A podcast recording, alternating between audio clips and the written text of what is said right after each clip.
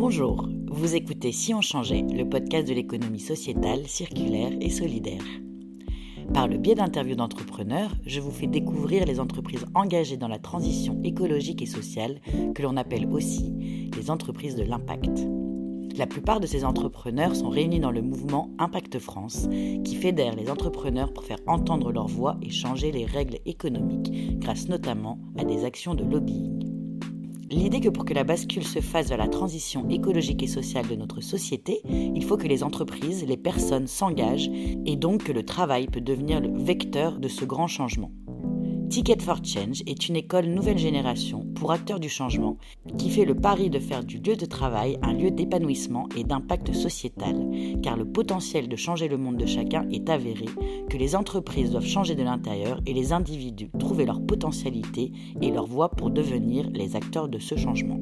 Ticket for Change forme donc et accompagne des individus à travers des programmes et des outils j'ai eu le plaisir de rencontrer Mathieu Dardaillon, le fondateur de cette école Nouvelle Génération.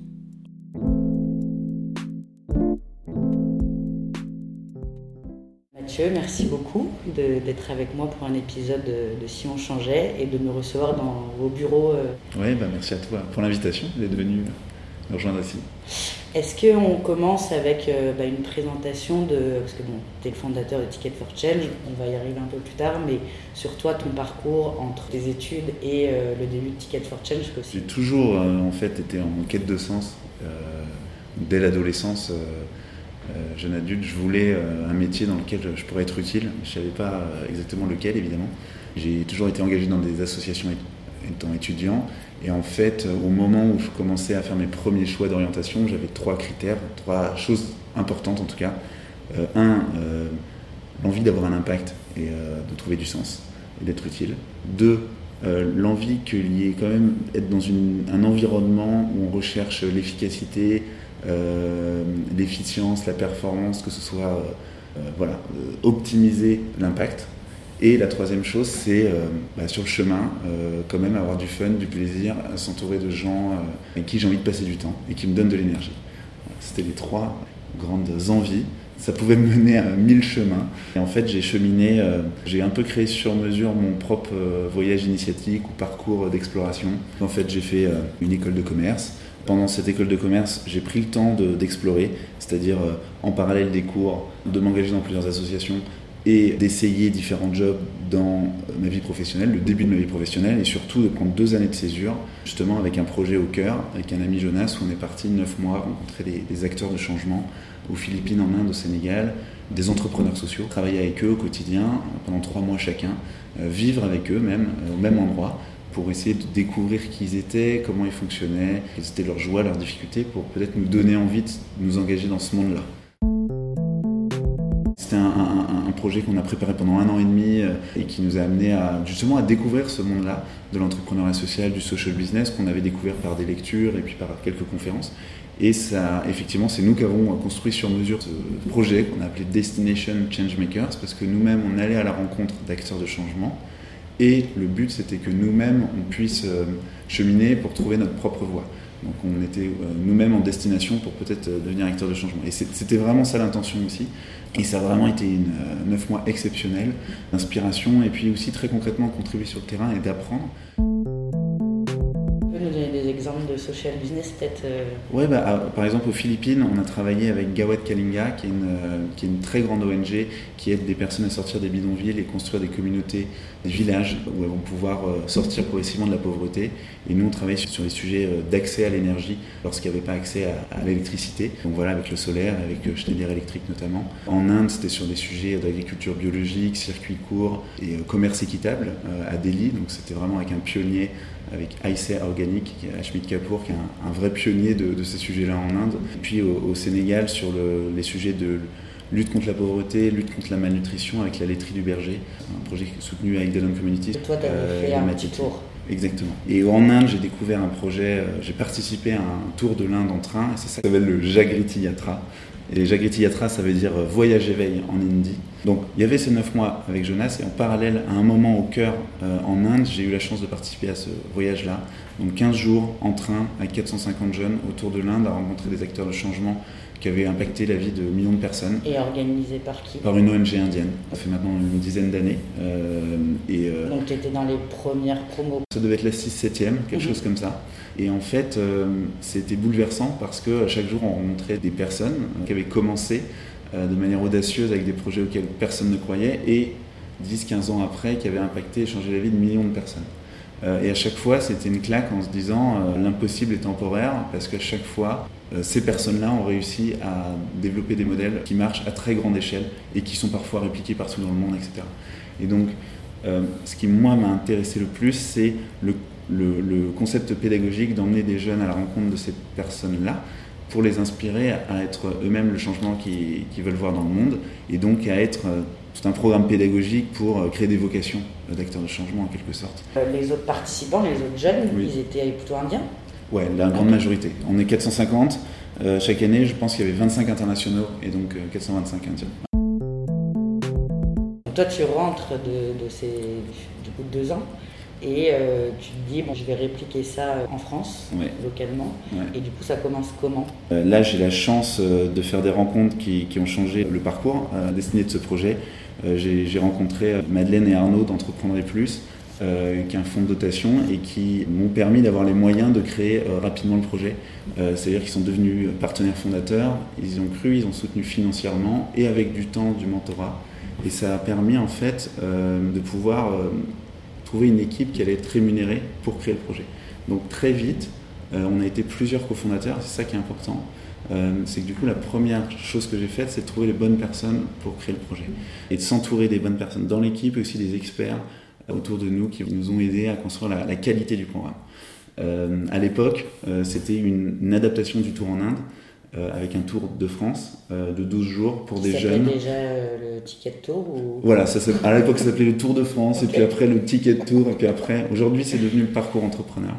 Mais à l'époque on disait le Tour de France, et ça, ça durait 12 jours, et c'était une adaptation voilà, de, avec une, une, grande, une phase d'inspiration, on rencontrait des pionniers inspirants, puis une phase d'introspection pour aider les jeunes à, à découvrir ce qu'ils voulaient vraiment faire et comment ils voulaient être acteurs de changement, et une phase de passage à l'action pour qu'ils passent concrètement euh, voilà, à l'acte, quelle que soit leur voie.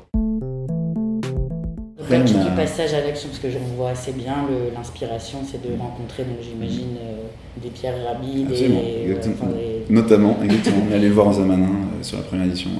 Ensuite, de réfléchir à un, projet, mais comment tu passes à l'action quand tu es 12 jours? Ce premier tour, il nous a permis vraiment de, de marquer en profondeur tous ces, ces 50 jeunes, euh, et après, tous ne sont pas devenus entrepreneurs sociaux par la suite. On a créé un programme d'un an ensuite pour les accompagner, mais tout le monde n'est pas devenu entrepreneur sociaux. Et c'est normal et c'est OK, et on n'a pas vocation, tout le monde n'a pas vocation à devenir entrepreneur social. C'est pour ça que par la suite, on a créé d'autres programmes pour compléter l'offre, c'est-à-dire à la fois pour mieux accompagner ceux qui lancent des projets d'entrepreneuriat social euh, et environnemental. C'est pour ça que c'est devenu maintenant, ce, ce programme-là est devenu le parcours entrepreneur. Donc là, c'est six mois ça s'adresse aux personnes qui ont juste une idée, qui veulent vraiment lancer un projet impact social ou environnemental. On les aide pendant six mois à structurer le projet et le lancer. Et ensuite, il y a, y a des programmes aussi à la fois pour des personnes qui cherchent du sens dans leur vie professionnelle, euh, et donc peut-être faire une reconversion, ou, ou, des étudiants qui cherchent à trouver des employeurs qui correspondent à leurs valeurs. Euh, donc ça, on, on, a créé toutes sortes d'activités avec des programmes de deux jours qui s'appellent l'exploration. On a un livre sur lequel j'ai travaillé euh, euh, j'ai fait une réédition. Euh, activer c'est voilà, Activer vos talents, ils peuvent changer le monde. On a un MOOC aussi qui aide à cheminer, à trouver sa voie. Et puis on a des programmes aujourd'hui euh, en entreprise parce qu'en fait il faut aussi changer le système de l'intérieur et donc il faut aider les, les organisations qui existent, les systèmes économiques actuels pour justement qu'ils fassent sa transition vers la transition écologique et sociale. Mais du coup, par exemple, le parcours entrepreneur que tu as adressé aux jeunes, maintenant, c'est adressé à tout le monde. Exactement. Chaque personne qui veut venir euh, faire le parcours entrepreneur, s'il a une idée, peut Absolument. C'est vrai que, merci de rebondir là-dessus, parce qu'effectivement, au début, c'était les 18-30 ans. Voilà, on avait commencé, mais aussi parce qu'on était jeunes et qu'on se sentait la légitimité que de s'adresser aux jeunes. On avait 24 ans quand on lançait le, projet ensemble. Voilà, mais aujourd'hui, ce qui est intéressant, c'est que là, on, on a travaillé sur une grande mesure d'impact sur nos neuf principaux programmes. Et en fait, la moyenne d'âge des neufs, c'est 39 ans. Et il y a une, euh, parce qu'on parle toujours dans, parce qu'on est quand même dans l'ESS, mm. et que dans votre mesure d'impact, vous avez vu femmes-hommes, il ah toujours des et ça, disparités. Ça nous questionne, effectivement, c'est 70% de femmes. 70%. parler un peu de comment vous financez. Donc il y a eu ce fonds de dotation au début et aujourd'hui vous marchez aussi avec, je crois, mécénat et puis vous faites des prestations aux entreprises que vous faites payer. Absolument. Aujourd'hui, on a développé un modèle économique hybride comme plein d'associations et d'entreprises sociales. C'est-à-dire que, donc, déjà juridiquement, on a à la fois une association et une structure commerciale qui est une filiale de l'association à 100%. Donc, on a l'association Ticket for Change et une filiale Corporate for Change.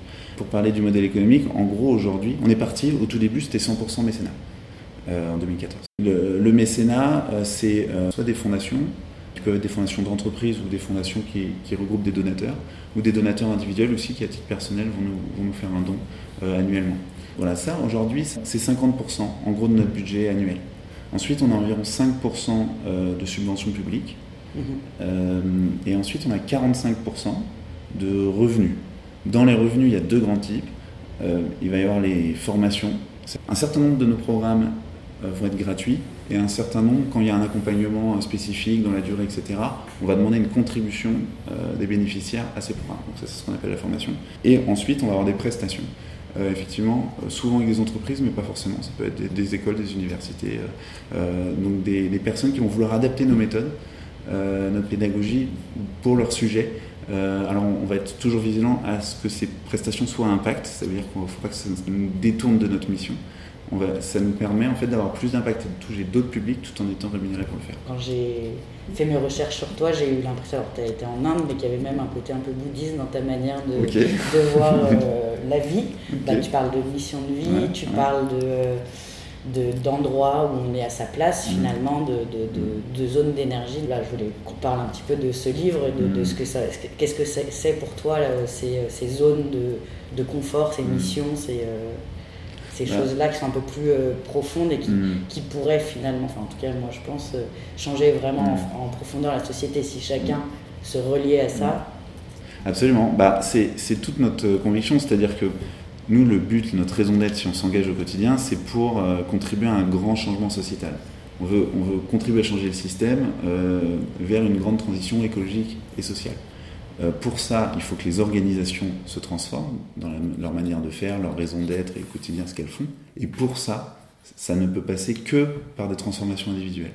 Donc c'est pour ça que c'est essentiel pour nous, euh, ces dimensions-là euh, d'introspection en quelque sorte, pour que chacun puisse croiser, en fait, en fait découvrir ses talents. Les talents, c'est à la fois ce qui nous donne de l'énergie, et là on est bon naturellement. Et donc, on a tous des talents, mais euh, malheureusement, nos, parcours euh, scolaires, euh, nos formations, nos, vies professionnelles ne nous ont pas forcément aidés à les trouver. Oui, à les mettre en lumière. À les mettre en lumière, à les valoriser, etc. Alors qu'on en a, et, que c'est là où on peut vraiment faire la différence. Et nous, tout notre sujet, c'est comment est-ce qu'on peut aider chacun à cheminer, à prendre conscience des grands enjeux, à cheminer pour découvrir ses talents et son potentiel, et à les mettre au service des grandes causes sociales, environnementales qui le touchent, qui nous touchent, parce que chacun, on est touché par euh, tel ou tel sujet, des choses différentes. C'est ça qui est intéressant, c'est que sociétalement, on a différentes couleurs de contribution. Et tant mieux, parce qu'il faut une diversité de talents et une diversité d'enjeux. Et donc, si chacun trouve euh, sa mission, sa vocation professionnelle, euh, l'endroit où il, se, il sent que c'est là où cette personne va être à la bonne place, bah, si chacun fait ça, bah, sociétalement, on va contribuer à, à faire cette grande transition dont on a tous besoin travaillé récemment sur euh, la gouvernance partagée, qui est euh, un vrai sujet euh, dans mm. comment le, pouvoir, comment les structurations d'entreprises se font, et que vous, vous avez décidé en fait de faire ce pas-là, d'aller vers la gouvernance partagée, qui est quelque chose à mettre en place. Euh, tu peux nous expliquer, vous, ce que vous avez choisi dans la gouvernance partagée mhm. euh, Effectivement, on est sur ce chemin-là bah, depuis euh, toujours, mais là, peut-être probablement plus aujourd'hui qu'hier. effectivement. Donc, Ticket for Change, c'est six années d'activité. on est 25 salariés aujourd'hui. Et du coup, 25 salariés, mais aussi une centaine de démultiplicateurs, de personnes formées à nos méthodes autour de nous qui contribuent à les déployer sur les territoires on a réinventé la manière dont on est organisé avec les 25 salariés. L'intention, c'était de bah voilà, préparer euh, une. Euh, donc la gouvernance, c'est un mot un peu euh, barbare pour dire comment on est organisé et comment on prend les décisions en fait au quotidien et quel rôle chacun joue.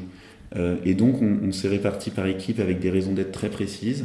et effectivement, on n'a plus de, de, direction générale. Et donc aujourd'hui, il y a une personne qui joue un rôle de lead du cercle stratégie. Donc c'est plus des représentants de chaque équipe qui se retrouvent pour euh, prendre des décisions transverses. Euh, selon les sujets. Selon les sujets. Mais en gros, le plus de décisions sont dans les équipes pour donner le plus d'autonomie et de responsabilité. Les, les, gens qui décident sont ceux qui font. Sauf quand il y a besoin d'un regard transverse. Et quand il y a besoin d'un regard transverse, ces sept personnes animées par la huitième personne qui anime le cercle stratégie se retrouvent pour prendre des bonnes décisions au service du collectif. Ce qui est intéressant, c'est quand même euh, être plus dans un modèle de confiance que de contrôle. Ça permet aussi de, au talent de se développer en interne, euh, probablement d'être fidélisé, de mieux s'approprier le projet, de se, de se projeter dans cette aventure euh, collective. Et donc, c'est la croyance que c'est de ça dont on a besoin, qui répond à beaucoup d'enjeux de beaucoup d'organisations aujourd'hui, pour être plus efficient et aussi ça procure aussi bah, plus de satisfaction personnelle des différentes personnes aussi. Après, ce qu'il faut dire aussi, c'est que ça demande un travail sur soi, euh, de lâcher prise, tout un accompagnement à la mise en place, que c'est pas simple, que ça demande du temps, qu'il faut bien le faire si on veut que ça marche. La gouvernance partagée, ça va avec euh, la communication non violente, avec euh, du développement personnel. Donc il faut être outillé. pas effectivement inné. Absolument, il faut être outillé, il faut, il faut, il faut y dédier l'énergie nécessaire si on veut que ça marche. Absolument. Toi, tu dis que tu veux euh, révéler le, potentiel de chacun et de faire tout le monde un héros du quotidien. Tu veux nous donner un peu les chiffres de nombre de personnes accompagnées, de entrepreneurs euh, sociaux qui sont passés par euh, chez vous? Il y a 115 000 personnes à un moment qu'on a touché par nos différents programmes. et on est en train de, mesurer et d'affiner la précision du nombre qui sont passés à l'action et de quel type de passage à l'action. Mais ce qui est génial, c'est de voir à quel point, quand on propose ces outils, que chacun puisse cheminer, à la fin, on va faire émerger un très grand nombre euh, d'entrepreneurs sociaux, ça c'est plusieurs milliers, 6000 euh, dans la première mesure d'impact, qui dédient en fait leur temps professionnel à la contribution d'un jeu de société. Donc quand on, on, outille les personnes, ça permet de faire émerger des solutions qui viennent du terrain. Et c'est ça qui est important, comme je disais avant, quand on croise les talents avec les enjeux et qu'on vraiment permet cette dynamique d'empowerment, entre guillemets, euh, donc pour que chacun puisse trouver sa voie. Pour finir, euh, moi j'ai une question euh, par rapport à la période dans laquelle on est, la période de Covid. pendant qu'on était en confinement, Bruno Latour a parlé de, du monde de demain. Qu'est-ce que c'est pour toi le, le monde de demain pour Ticket, pour toi et pour peut-être plus généralement? Sociétalement, je crois que le grand sujet, c'est comment on réussit cette grande transition écologique et sociale. Ça veut dire que pour moi, tout l'enjeu, c'est comment on arrive à, faire en sorte que l'argent redevienne un moyen euh, au service d'une finalité qui est en fait, qui devrait être euh, bah, de vivre mieux, avec plus de liens avec les gens, plus de relations en profondeur, moins d'inégalités, euh, moins d'exclusion et de différence, plus d'unité, et d'autre part d'être en bonne santé dans une planète en vie. Ça paraît une évidence comme ça, mais c'est pas comme ça que fonctionne notre système économique aujourd'hui. Il faut réussir cette grande transition-là. Pour ça, nous, Ticket for Change, on se donne la mission de, bah, de contribuer à ça en permettant à chacun de trouver ses talents et de trouver sa voie pour s'insérer sur un métier, un emploi qui va contribuer à cette transition écologique et sociale. Nous, notre mission, c'est de toucher le plus grand nombre et de donner les outils pour que chacun puisse travailler sur ces sujets-là au quotidien. Et est-ce que toi, tu penses que toutes les entreprises sont capables de faire ce vrai switch et d'avoir une autre finalement raison d'être? Il faudrait, c'est-à-dire que demain, euh, enfin, en fait, on n'a pas le choix. Donc il faut que, il faut que chaque entreprise, chaque organisation transforme euh, sa raison d'être. Mais pas que sa raison d'être, parce que sa raison d'être, ça peut rester un beau papier. Et tous ces engagements au quotidien, toutes ces actions à l'aune, euh, repasser toutes ces actions à l'aune de cette raison d'être et de voir si vraiment on contribue à cette grande transition et on met l'argent au service de cette transition-là. Donc ça, il y a quand même un grand chemin à, parcourir. Euh, moi, un projet qui me, auquel je crois énormément, une initiative qu'on a initiée il y a un an en coalition, donc Ticket for Change et plusieurs autres acteurs, c'est les grandes écoles de la transition, en disant qu'en fait, il est temps, euh, grand temps, d'accélérer formation à la transition écologique et sociale pour que chacun puisse prendre conscience de ces grands enjeux-là, être formé, développer des savoir-faire, des savoir-être pour pouvoir être acteur de changement dans son métier, quel que soit le niveau d'études, etc. Et ça, on a besoin d'être en coalition avec toutes les formations qui proposent des programmes d'accompagnement, etc. Et ça, on, essaie d'engager l'État dans le plan de relance parce que c'est stratégique. On ne va pas réussir cette grande transition si on n'a pas changé les esprits, les manières de voir le monde, les manières de concevoir les choses et d'agir au quotidien. Donc on a besoin d'être Ticket for Change euh, on contribue à ça, mais on a besoin d'être en coalition avec plein d'autres euh, pour euh, amener ce, changement systémique. J'imagine que les autres, c'est des entrepreneurs de l'ESS ou des porte-parole de l'ESS. Oui. Est-ce que vous avez réussi à embarquer Et pas que, c'est tout l'enjeu. tout l'enjeu, c'est de montrer qu'aujourd'hui, les universités, les écoles, tout niveau d'éducation, les employeurs, euh, des TPME, TPE, PME jusqu'aux grands groupes disent que c'est important ce sujet-là et, on a euh, énormément de retours de toutes ces personnes-là, des syndicats aussi. En fait, c'est pas tant de créer une nouvelle formation à infuser partout que de reconnaître toutes celles qui existent déjà. Aujourd'hui, on a recensé 190 formations sur ces sujets-là. Mhm. Le problème, c'est qu'elles sont trop peu reconnues, mal financées euh, et, mal connues des gens. Donc en fait, peu de gens y vont. Peu de gens y vont ou, peu de gens y vont par rapport à l'ampleur des enjeux. Trop peu de gens y vont par rapport. Il faudrait faire x100 en nombre de personnes formées et qui passent réellement à l'action. Et donc, dans la course contre la montre euh, dans laquelle on est, il faut s'appuyer sur l'existant. Il y a 190 formations identifiées, il y en a probablement peut-être 250 ou 300 qui existent en France. Connaissons-les mieux, valorisons-les. Euh, disons que c'est stratégique pour la France, comme on l'a fait pour le numérique il y a 5 ans. On a fait les grandes écoles du numérique pour développer aussi les, l'insertion professionnelle sur les métiers du numérique. Euh, bah, faisons la même chose sur les métiers de la transition parce qu'on sait que ce sont les métiers de demain. Mais par contre, il faut faire un investissement.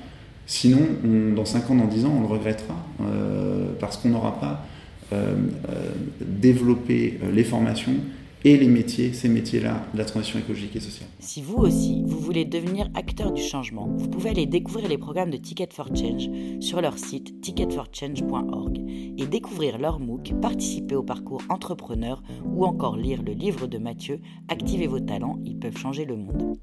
Merci à lui pour son temps, merci à Marie pour le graphisme et Arnaud pour la musique. Je vous retrouve très bientôt pour découvrir une nouvelle structure de l'économie sociétale, circulaire et solidaire.